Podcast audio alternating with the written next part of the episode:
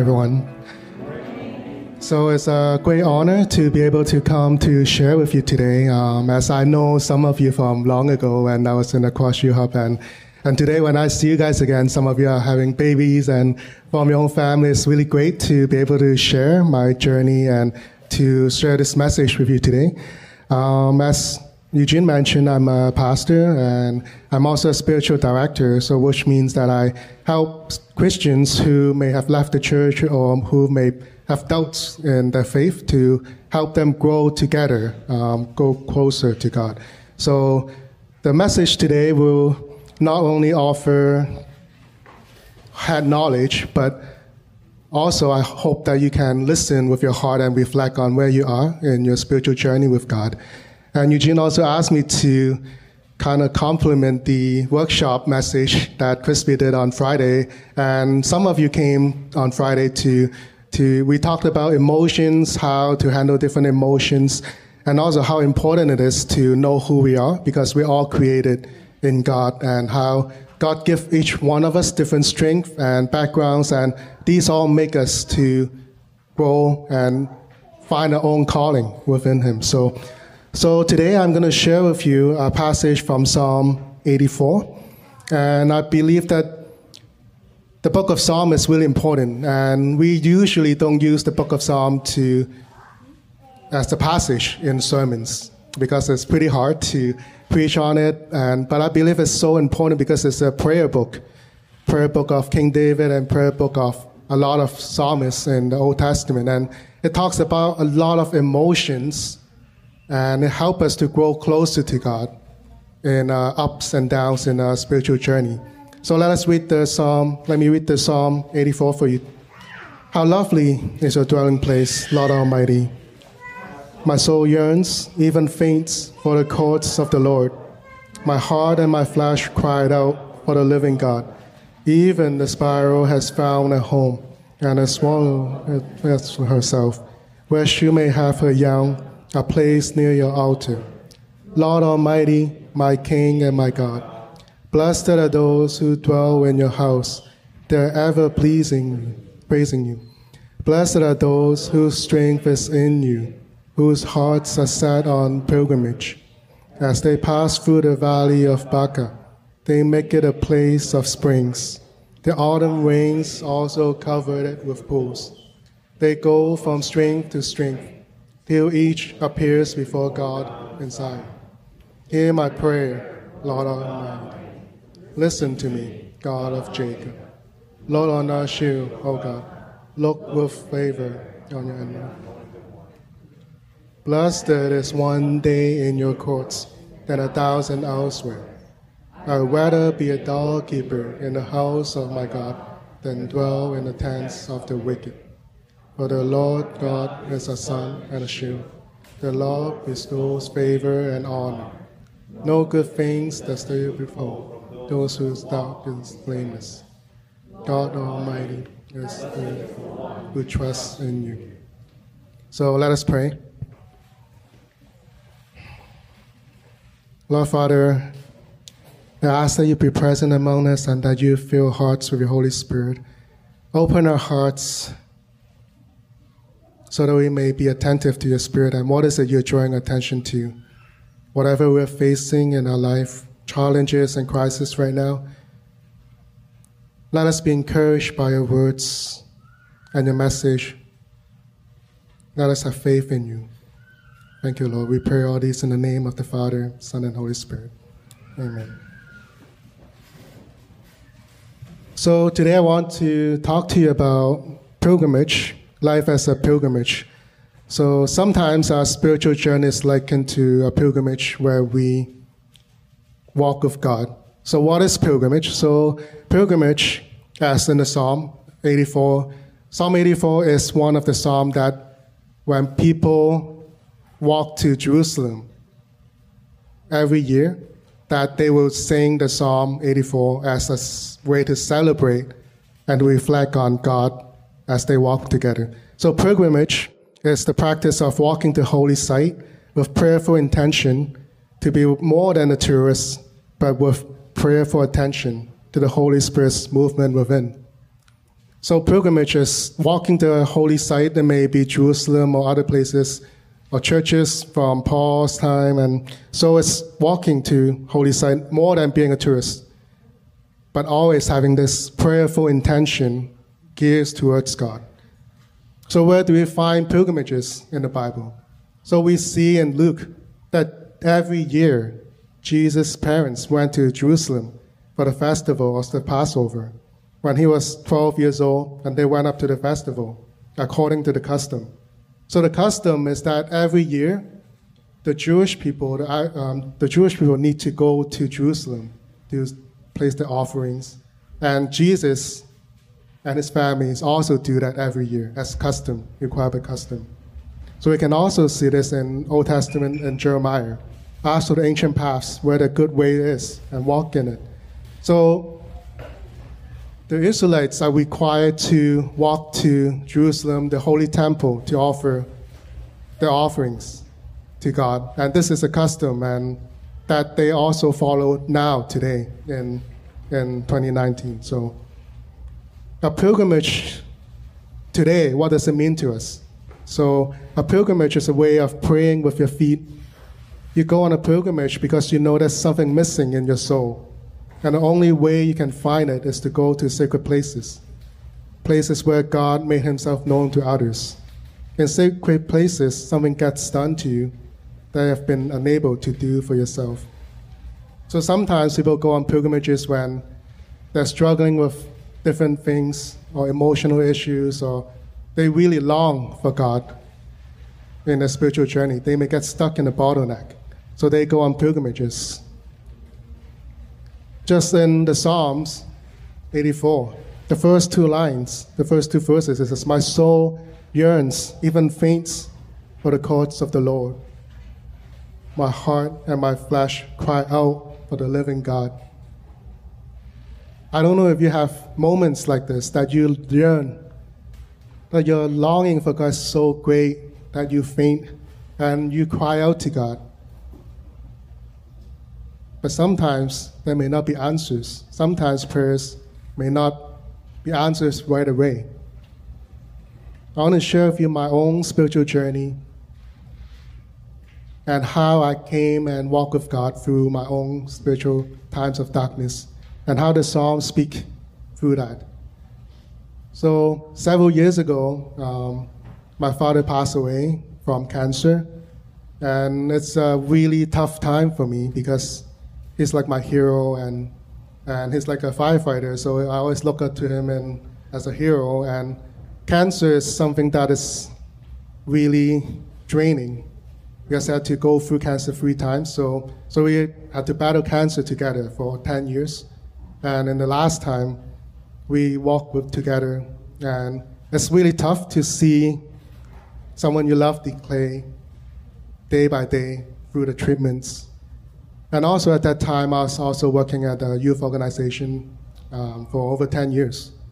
So going through this journey with my father also helped made me really tiring, spiritually tiring, and and so, you know, as you know, working in a nonprofit organization is always draining, and there's a lot of work. And so at that time, I was also burning out.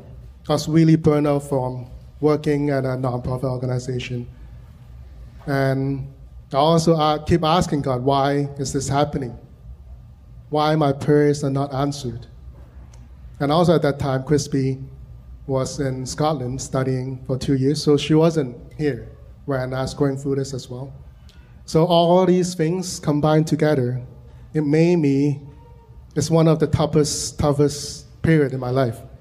So just like the psalmist, my soul longs to find God, and I hope that God can answer my prayers. But in the end, my father passed away, and it was really tough. And, and I went through a short period of depression, asking God where, the, where I should go next. And the toughest thing is I was still working, and and in the youth programs, I need to always talk about the good things, like being hopeful and being leaders, but inside I keep feeling so sorrow and despair. I, I feel really fake, like I'm just putting out an image, but inside is not. I feel like a hypocrite. So, so I felt that I needed time to find God again. Because at that time I was so angry at God. I was so angry at God for putting our whole family through this.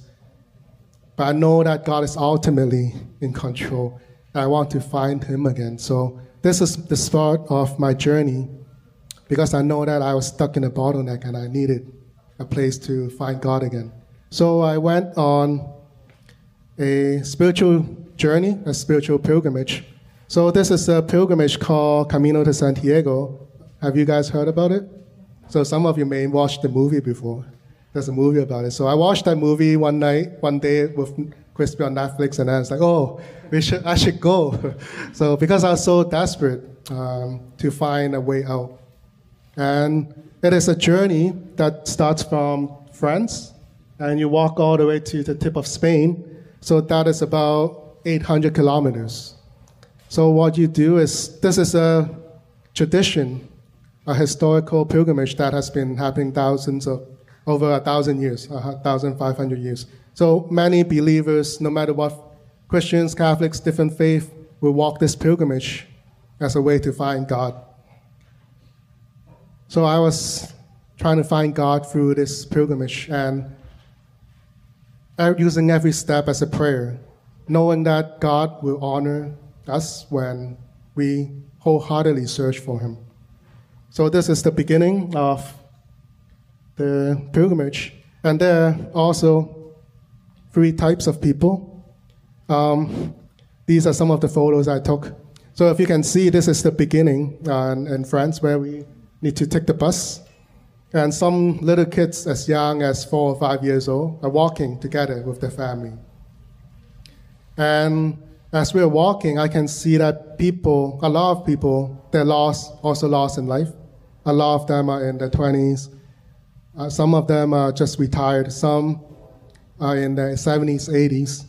All of them are keep walking this pilgrimage to find a purpose in life, find God again. So it's really inspiring to hear all the stories that they then went through.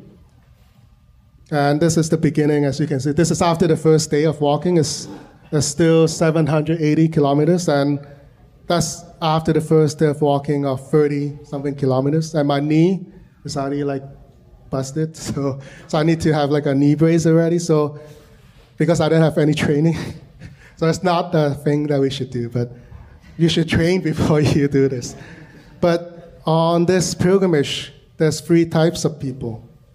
Three types of people on the road. Some are tourists, some are walkers, some are pilgrims, true pilgrims.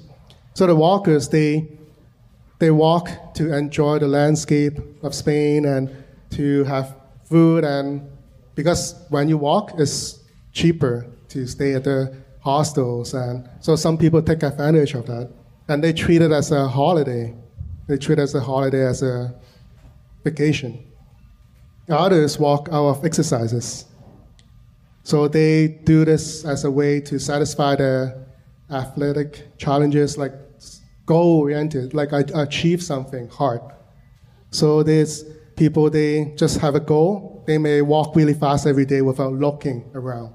Without looking around or talking to people, they just want to achieve that day's goal. Because they believe that brings satisfaction to, to that achievement.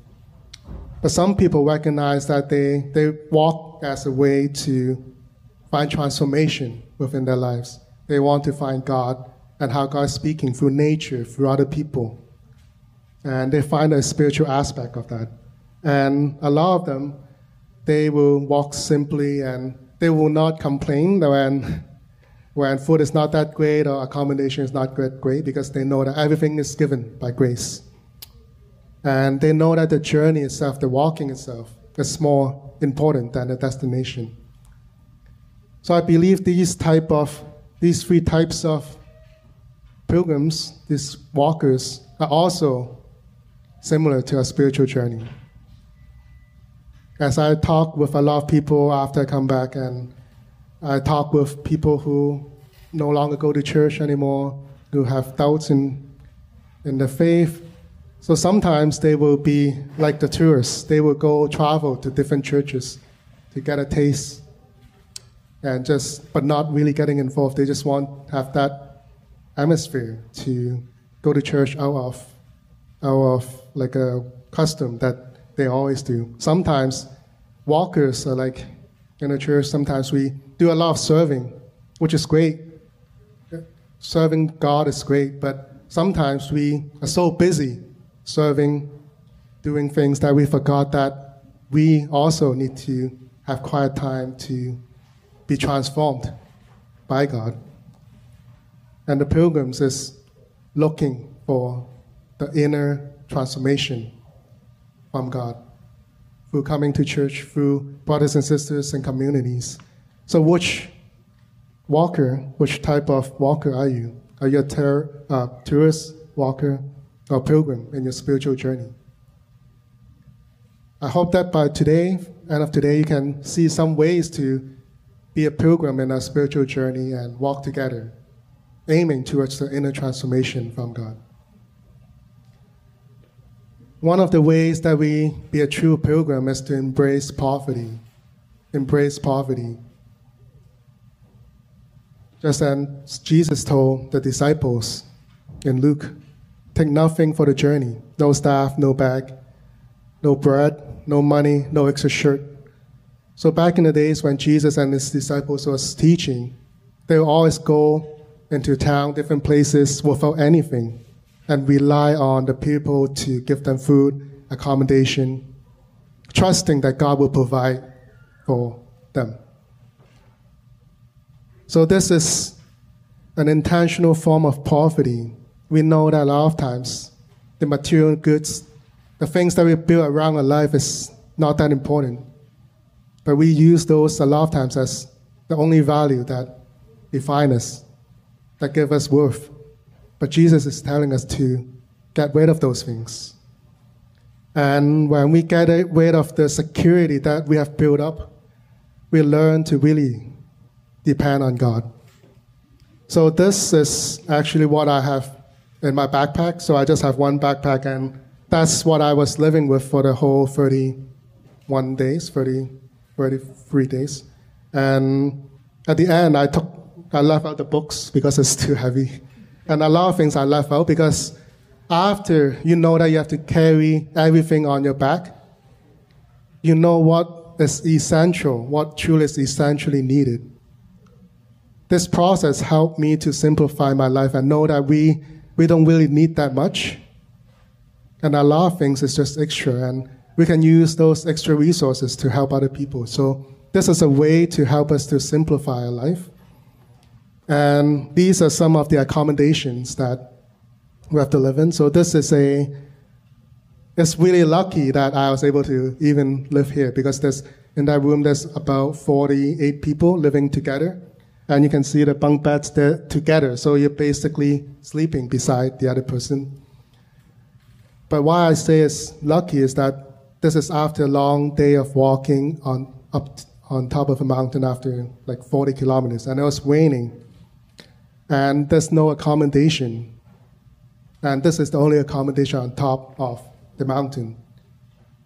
And by the time I got to this hostel, people keep coming and they had to be turned away because it's full. So they need to walk an extra three or four kilometers to find the next accommodation. So, so by going through this process, I learned to be more grateful for what I was given. Because when we simplify our life, we know that God will provide us. Are we certain? Do we have faith of that? So this is helping me as a process to be grateful for what God has given me through the process. And just like what Jesus is saying, therefore I tell you, do not worry about your life, what you will eat, what you drink, about your body and what you wear. So this is helping me to learn to give thanks with whatever God is giving me. And this attitude of simplifying life is brought back to my daily life as well after the pilgrimage. So I hope that this is a reflection of how we learn to trust God, simplify our sense of self, and remind us that what we actually need is really little. We can survive a lot and be grateful for what we have. And also, living with strangers is hard. Um, in North America, we pride of having privacy, but that process helped me to learn to share my life with other people, and that the space is important, but we can share so much together. Uh, and you learn to see the needs of other people when you have that boundary set up of that privacy wall that's so high that you break it down, that you see the needs of other people. So, how can we today simplify our life? The kind of things that are distracting us from seeing God clearly in our lives. So, a lot of times we, of course, we want to find security, a good job, a good house. We want those securities, but what is enough? What is the point of having enough? And what's the point of having too much? Maybe this is a question we need to ask ourselves. Learn to embrace poverty. Second is to embrace the loss of control and security. So, so as you saw in the map, we have to walk. Well, this I was walking alone um, with just the backpack, and, and I didn't know any Spanish. The only word that I know in Spanish is café con leche, that's coffee with milk and and red wine. That's it. that's it. Vino tinto. That's the only two words that I know in Spanish, and I don't even have a map. Oh, and I didn't bring my smartphone. I didn't bring it on purpose because I know that I need to trust in God. And how we do that pilgrimage is that we see signs like this. The yellow arrow and this the sign tells you where to go, where to go along the road. And it comes in all forms and different shapes and, and things. So, so this really tells how in the psalm that they go from strength to strength till the age appear before God in Zion. So we need to trust God each and every single step. And it's really hard. It's a journey of faith because sometimes you have to see it like this it's among the bushes. Sometimes it's just this is someone's house. Okay, you have to when you go into a small town, you need to search for that. And sometimes it's on the ground. In the big cities, it's on the ground. And this, they don't even have a sign. It's just a pile of rocks put together. But you know that it is, it is the sign to go. so, so this is really a training, learning to trust in the way, the way of the pilgrimage, the way where God is leading. And it takes a lot of courage, and because sometimes after you see a previous sign, you do not see anything for five or six kilometers. So that means walking an hour, two hours without seeing anything. So you really need to walk by faith and that's a very, very interesting, very interesting incident that we that I encountered. After you kind of walk this path, you kind of know where to find those signs, whether it's on the ground, whether it's like at someone's house. So sometimes new people, new pilgrims will join, will join in after like, and people you can tell by their shoes, like they're all clean and they're really excited, they're not tired. and they, but sometimes they're really scared because they couldn't find signs. And there's this one morning I saw this lady, she was really scared because there's rarely any sign in that part of town. And she kept looking around and asking, asking where sh- she should go. But after you have walked on this pilgrimage for a while, you know that if you don't see the sign for a while, you just walk straight, have faith, and courageously walk straight and stay on the road and you find the road. But she is, because she's a newbie, so she doesn't know that rule. So I was like, okay, don't worry, it's okay, just keep walking, just keep walking. Another morning, Was walking, because sometimes we need to get up at 5 in the morning, because in Spain, um, in the afternoon, it's like 30, 40 degrees. It gets really hot, and you really don't want to walk there. So Every morning we'll wake up at 5 or 6 a.m., pack up sleeping bag, and start walking. And the sun doesn't come out until 7 or 8. So sometimes when you just get out of the hostel, you need to walk straight into the forest. or through towns and roads without lights. So there's this one morning, I walk, just walk out of the forest. There's these two Koreans, and they're lost. They they keep saying, "Oh, where's the sign? Where's the light? Where's the path?" And then I just walk up to them and I just look around and I just point the light, the flashlight. Oh, here's the sign. But they look for it for like 30 minutes without finding it. So what I'm saying is that this is the same as our spiritual walk with God. Our spiritual walk with God. A lot of times God speaks to us through different signs, different people, through passages. When you have a regular devotional time or prayer time, you learn to listen how God speaks to you. So God may speak to you in a different way, but you learn to listen to God's voice. And this builds up a relationship. So this is important and learning to trust that that voice as you go on your spiritual walk. And I want to say that this is easy to get scared because we don't have control, we don't have GPS, just like our spiritual walk with God. Sometimes God speaks a lot when when we first converted, we our prayers are always answered. But as we become a Christian, our spiritual walk is longer, God may change his way of speaking to us. He may not answer us right away. So, what do we do in those times of waiting for answers? Are we able to reflect back on our earlier experiences? Learn to trust that God is still there, even though we don't see Him, that God is still there. So, we have to learn to embrace the loss of control and let God direct us. And how far you walk and the condition of the road, which walk, walk, walk is like, and where you sleep, and who you share the day with. So, so there are a lot of times I don't have control over that. I just walk based on the weather, how that is like. And sometimes I walk with people one day and then I just walk alone the next. I don't know where I will sleep. I don't know what I will eat that day. But I want to assure you that God's providence is, is faithful and that He, there was never a day that I went hungry or without a roof over my head.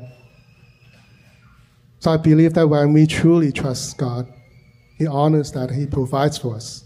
Even though it may not be excess, but I always got what I needed. So, how is our walk with God? Do we trust in Him? As Jesus said, I am the light of the world. Whoever follows me will never walk in darkness, but will have the light of life. So Jesus is always guiding us. I don't know what you're going through right now, just like in this inspiration. Sometimes maybe you have a change of settings, change of schools, struggling right now. But believe that even though you don't see the signs of where you should go. You may be lost. You may not be in control of where you want to go, but trust that God will lead you. So, based on your past experience and your relationship with God, continue to walk. So, learn to walk, live in the present moment, and not to worry too much, and learn to depend on God. So, are we able to let go of control and a security to God. We need to learn to embrace the rhythm of life. So, as I mentioned, I walk this pilgrimage as a way to grieve for my father's passing and also to reconcile with my, my relationship with God and also to ask God what I should do afterwards. Now that I, I really was really burned out in the ministry, I want to find another stage or other path. And at the beginning of the journey, there's a lot of mountains. This is the, a photo of the first day. So you have to remember that there's the first day I don't have training and I have like 20 something pounds on my back and I have to walk over 30 something kilometers on top of the mountain. And I keep saying to God, why, God, why do you make mountains? It's so high, so tough. The worst thing is after you walk up the mountain, you go down again. And you go up and go down again. I'm like, why? Why, God? Why do you create mountains? Why do you just make the earth flat so that I can walk easily? like, you know? and then he gave me path of flatlands. So this is a valley, this is like a desert. There's a part of the desert where we walk on flat grounds like this for a week. So flat ground like this on a week. So it's so boring. You keep there's no trees for shades. There's no food at all. So every day we need to walk like 20, 30 kilometers in lands like this. So I, again, I like complain to God, like why, why is there no shades? It's so boring. Why don't you give me some shelter to rest? So that made me realize that we complain all the time. As humans, we complain no matter what. And it helped me reflect that I'm so blessed in Canada that I have a car that I can drive everywhere. And I don't realize how God has made the earth. That even in Canada, even though there's not a lot of mountains, there's a lot of slopes, there's a lot of ups and downs, there's also flatlands, but we don't realize it because we're too blessed and we take it for granted. We take it for granted. And in the psalm, as they pass through the valley of Baca, they make it a place of springs. The autumn rains also cover it with pools. So Valley of Baca is no one really know what it is. It may be a valley, a deep valley on the way that pilgrims walk to Jerusalem, maybe like a valley, deep valley. Some people say it's a valley of tears. Baca is a word in Hebrew that's close to tears, so valley of tears. So sometimes in life, we always want to have an easy road, but sometimes we complain no matter what. When it's too easy, it's like, oh, so boring, I want to challenge myself. When it's too hard, oh, I want a flatter road. But no matter what it is, God always be with us. Even in the valley of tears, God makes it a place of spring and give us water and rest. So when I was walking on this flat land for like a week, it's really boring. But also when you walk alone, there's all these negative emotions comes up. Negative emotions comes up because all you see is emptiness and deadness. So all the depressive thoughts come up. And it was really tough journey. And a lot of people gave up in times like this because they couldn't handle their own emotions. The things that they have to face at home, everything comes up. You, you need to face it somehow. So that night, one night when I was walking in this part and I was able to meet with a Italian priest. And I asked him, how do you see God in this place? What do you do with all those negative thoughts? And then he answered me wisely because he's a priest. So he's like, Oh, I don't keep my eyes on the ground. I look up in the sky because as no matter how fast the field of darkness is, the same vastness is in the sky. That's how where God is how free God is in the sky. So, really, it's about how we look, where we put our perspective on. We can always look down on the darkness, the emptiness on the ground, but also we can look up to see that the same sky is so big, the vastness, the freedom is so big. So, really, about 即系睇你点睇，it's really about how how you see it, what perspective you put on it. But this is something that we always know in our head, but it's not until you experience it personally with your feet and your body that that you see how what it means actually. So this is some of the darkness that I have to walk through. But sometimes we need to walk high up on the mountain above the clouds. And even though when it rains, you keep on walking. So there are different rhythms in life ups and downs. How do you walk through those dark places?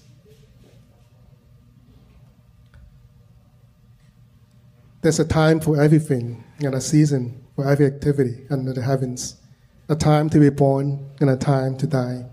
a time to plant and a time to uproot, a time to tear down, a time to build, a time to weep, a time to laugh, a time to mourn, and a time to dance. Yes, make everything beautiful in His time. So, as a Christian, we don't always have life really smoothly. And there are times that we doubt, challenges. How do we walk together in these different rhythms of life? It's going to come for sure, just like the seasons. It will be there. So, how do we walk through those different rhythms? We learn to interact with God through different seasons. In springtime, good times, we learn to appreciate. In sadness, in winter times, we learn to hold on to what we have stored and knowing that God is still there in those times that we don't see Him. It's a lesson of faith. And we need to embrace community as a pilgrim. So every night at the hostel, we will eat together with other pilgrims, and this is a time that we share life stories. As I mentioned, a lot of them, they, every one of them, they're searching, searching for meaning of life. They don't walk this pilgrimage just for fun because it's really hard. In the Psalm, verse 8, Hear my prayer, Lord God Almighty. Listen to me, God of Jacob. Selah. Look on our shield, O God. So in this verse, this Selah is, is important. That means it's a brick. Usually you can mostly see in the book of Psalms it's a brick. It's a break to reflect. So in this verse, in the beginning, it's from first person. But a lot of times we need to take a break and be in community as it switches from the first person to us, our shield. A lot of times we believe that the spiritual journey is individual, alone, but we need to embrace our community. We walk together because it's so tough to walk alone. We need others to support us. And through the journey, are people who are as old as like 70, 80 years old. Some they come from all different sizes. Some are more fit, some are bigger. They sweat a lot, and so as I mentioned, it comes on all different sizes, and they have their own reasons to walk this pilgrimage. Help me to see that everyone is fighting their own battle, and no matter what they, how fast they are doing, we need to embrace the pace. Everyone walk at a different pace. So this gave me a reflection of in my own daily life. That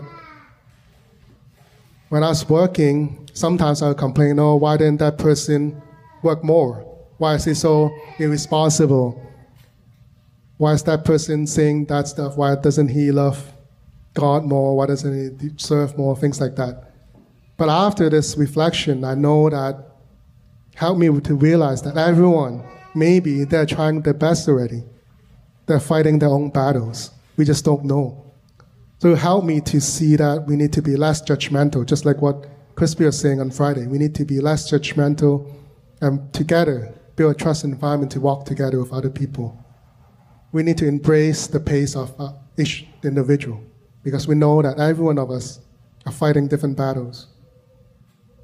And these are some really great people that I met, and we walked together for about a week. Um, so the couple is from Danish, Denmark, and and this person is from Argentina. He works at a hospice. So we share life together, and they are great teachers. We just met on the road, and they really helped me through their experiences. And through community, we learn to hear from other people's perspective. So this is a time where we are departing because that I need I want to walk alone after for something. So this is uh, saying goodbye. And on the process of saying goodbye, you don't you never know if you will see those people again. You never know if you will see those people again. So it's like we're hugging and crying and and then Jorge is uh, from Argentina, and then he said to me before he left, "It's like right next to my ear." He said, "The gate is open, Joseph. The gate is open." And at that moment, my heart opens, and I saw this image that I realized that, as I mentioned, I was going through depression and all these things.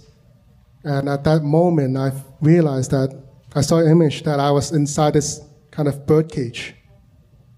But the gate is open. God has already opened the gate. It's just a matter of not walking out. It's me who's not walking out. Because to be honest, sometimes you just don't want to walk out. It's so much fear, and you just want to escape from all these things. But the gate is open. He reminded me that God is so powerful that He broke the chain already. So what I need to do is really walk out. So that helped me took a big step towards seeing God, recovering and reconciling with God. So a lot of times we need other people to walk with us. It's too lonely and too hard to walk alone. This is why we have church and community. So live in community and be the church. The church is not just a building. You are all the church. In the early days, in the New Testament, church means people. People who believe in God, just people, not a building. So you can be the church every day of the week, not just Sunday. You can be the church with other people in workplace, in school. Just be the church and support each other. Share life together and embrace each other's pace. So sometimes people may not understand what you're going through. It's okay. Just be non judgmental and just treat each other with love and grace.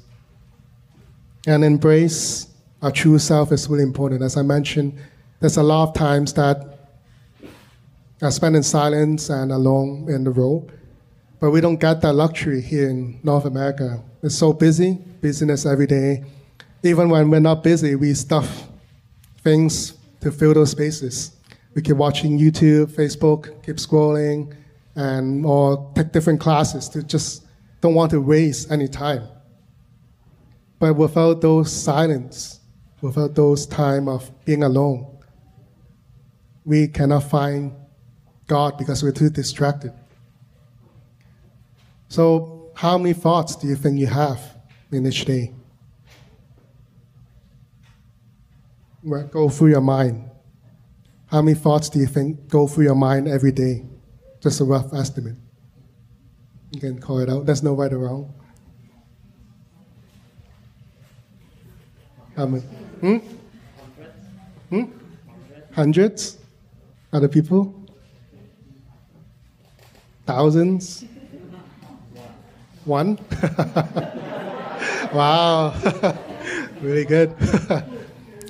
so, this is actually a study that's done in psychology, and they found that there's over 60,000 thoughts in our mind every day. You don't even realize it. Okay, you don't even realize it. And out of those 60,000 thoughts, how many of those do you think is negative thoughts? Hmm? Most of them? 70%? 50,000 are negative thoughts. 50,000 are negative thoughts. How many of those thoughts do you think repeats itself?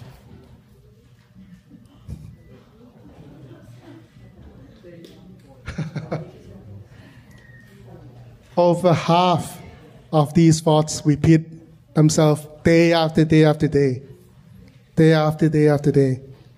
So a lot of times a lot of people that I meet in seminary and in my spiritual direction, Christians, they, they come to me believing that God doesn't love them, that they, they're not good enough. It may be because of our Asian upbringing, uh, our family expectations, a lot of things made us believe that we're not good enough. And these cycles on and on in our mind to a point where they don't even believe that God loved them, that they don't believe that God love them because they're not worthy, because they're sinners. So a lot of times these voices, these false self, keep repeating yourself. That's why it's so important to spend a long time in silence time. Because it's only in silence that we know that God is in control and be still, that know that God created us for who we are. Be still and know that God is still working around us and that He loves us for who we are. Be still know that I'm God. We need to have silence time. Even in prayer time, I don't know if, about you, but a lot of people, even when they do prayer time, they just sit down, put their hands together, and keep saying, keep saying things from their mind as a way of wish list that they want to, for God. So even in prayer, it's not silence. So we need to spend time of silence to listen to what, what's inside of you. Just like what Crispy's talked about in the emotions on Friday.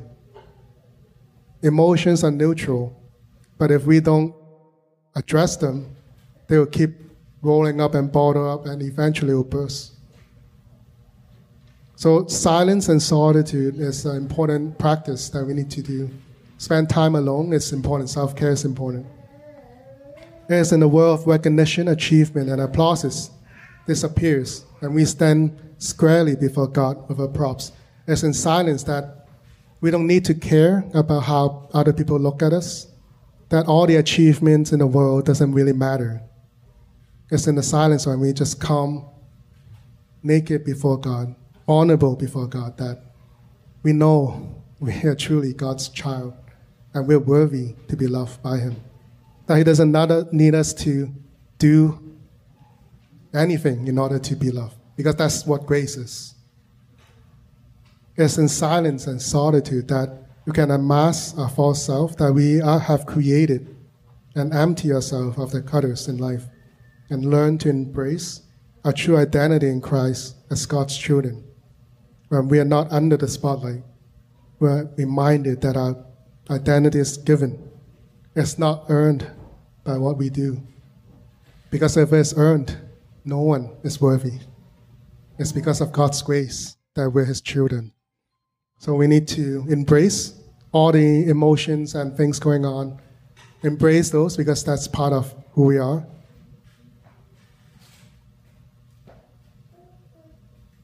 And in the negative emotions, we need to embrace them. And in the book of Psalms, there's actually a lot of lament psalms. Lament psalms, same by King David when he was surrounded by enemies, he cried out to God, Where are you, God? How long before you answer? So there's a lot of psalms about despairs and losing faith and doubts. And it's okay. God allow us at times to have those doubts and cry out to Him and shed tears. So just let those emotions come out and give them to God. Because God allows all these emotions.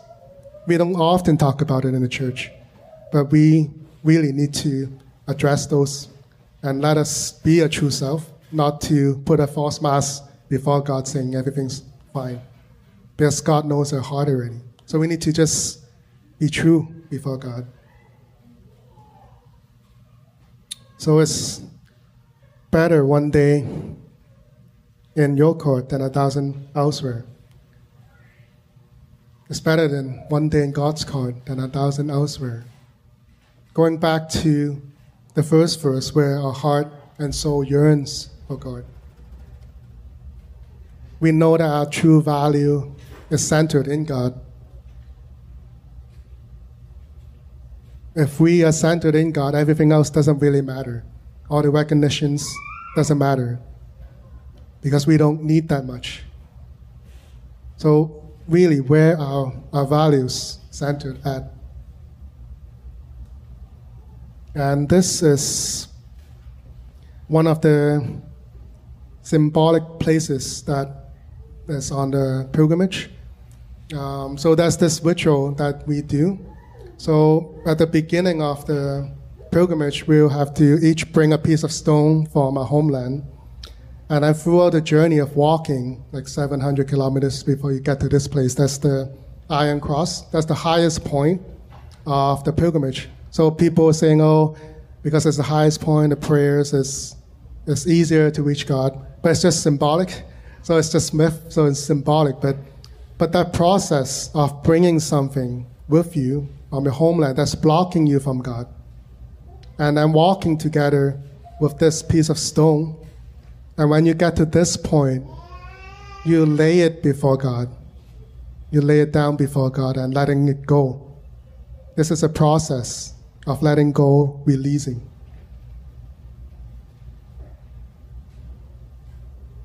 Sometimes when I was in that dark place, that depression, that depressed place, I always uh, think that God is holding something back from, from me. Like I asked, why didn't He heal my father?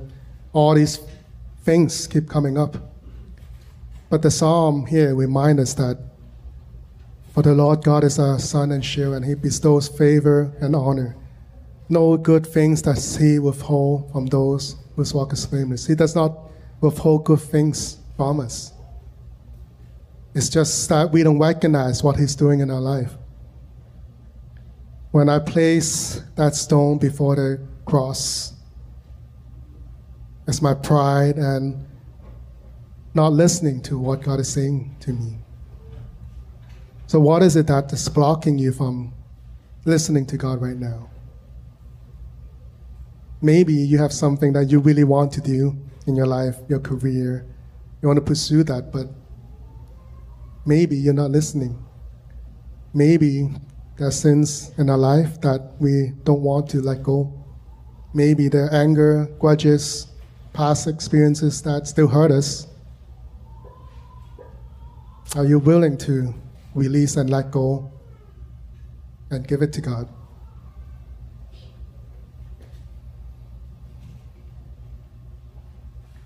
Lord Almighty, blessed is the one who trusts in you. So, through this process, even though there's a lot of pain, a lot of ups and downs, and God really showed me and healed me, and He showed me that He's everywhere. He's through everyone that He put in the pilgrimage to walk with me. He showed up in creation, He talked with me.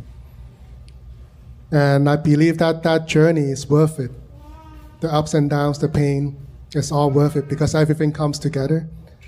And because of that pilgrimage, God showed me that that I will walk with other people who are struggling. Because not everyone is able to walk this pilgrimage.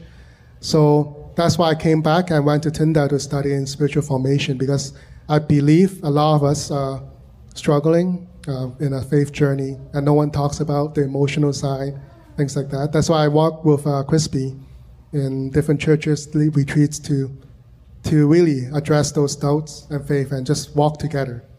And that's my calling after I came back from the pilgrimage. I believe this is a journey, and God really put everything together. So, in the end, just to wrap up, just to wrap up our spiritual journey, how to be a pilgrim in our faith today, in where you are at, learn to embrace poverty try to simplify our lives. There are a lot of things that we really don't need. We have all we need, as a lot of us are pretty, pretty okay, I believe. So, what is it that is blocking us if we have too much security and control? A lot of times, when the path doesn't go where we, where we planned it, we freak out. We are angry where God is leading us. But maybe that's exactly what we need to lose control, release those control to God. Embrace the rhythm of life. There are bound to be good things and also bad things that will happen as we grow older sickness, death, chaos, conflicts in the society and our own family. It's going to happen. So, how do we anchor ourselves when the time is still good. How do we build up a rhythm to walk with God when times are good? So then when winter comes, when conflict comes, we can hold on to God when times are tough. Embrace community. Walk with brothers and sisters in their pace. Be non judgmental. Be loving. And learn to listen to others' stories. There's so much we can learn from each other and embrace our true self. There's so much So many negative thoughts We're false. So many lies that's in our mind. How do we find get rid of those noises and really believe that who God created us are enough? We're a child of God. We're loved by Him. We don't need to do anything to prove our worth because we're loved as we are or who we are. Just two reflections to end today. Try to make a pilgrimage in our own city. Maybe it's a church, beautiful church in your area. Just go in and spend some time. Just sit and listen to your heart, listen to God. Maybe go into nature, worship in nature, just take a walk in nature while still not that cold. So try take a walk in nature, being surrounded by creation and worship God there. Now find a place that is important to you spiritually. It's different for everyone. Find that safe place, a spiritual place that's important to you. Maybe it's just a coffee shop where you have a really inspiring conversation with a brother or sister. Maybe it's a theater, I don't know. But what is important for you in your spiritual journey? Go there, take a pilgrimage, spend some time, a long time there. And take a piece of rock, a piece of thing with you. Think about what is it that's blocking you from God to hear Him, to have a deeper relationship with Him. Take that with you and leave it behind. Release that to God. Just want to take a moment for you to think about it. Blessed are those whose strength is in you, whose heart are set on pilgrimage. When we go on this pilgrimage journey in our spiritual life, the strength is given to us by God, not out of our own strength, but by God. So let us ask God to give us that strength. So let us pray together. Dear Lord Father, we thank you for speaking to us today through the psalm and my own spiritual journey. Because I know that every one of us is walking on this path of spiritual journey, learning to walk in your light, learning to listen to you, to be guided by you in our own spiritual walk. It may not always be easy. There are a lot of times we get lost, we get frustrated, we get scared. But Lord, we know that it is because you gave us strength that we can walk with you. You're always leading us, always. Show us the way in our daily life. Help us to be attentive, to listen to you, to see how you are working in our life, to sense your presence, no matter where we are. Help us to get rid of the extra things, the cutters, the noises that's blocking us from you, to walk closer to you, to grow in deeper relationship with you, and help us be a community, a church that we can support each other in our spiritual walk and embrace each other's pace and love each other because you love us first. We thank you, Lord, for today. We pray all these in the name of the Father, Son, and Holy Spirit. Amen.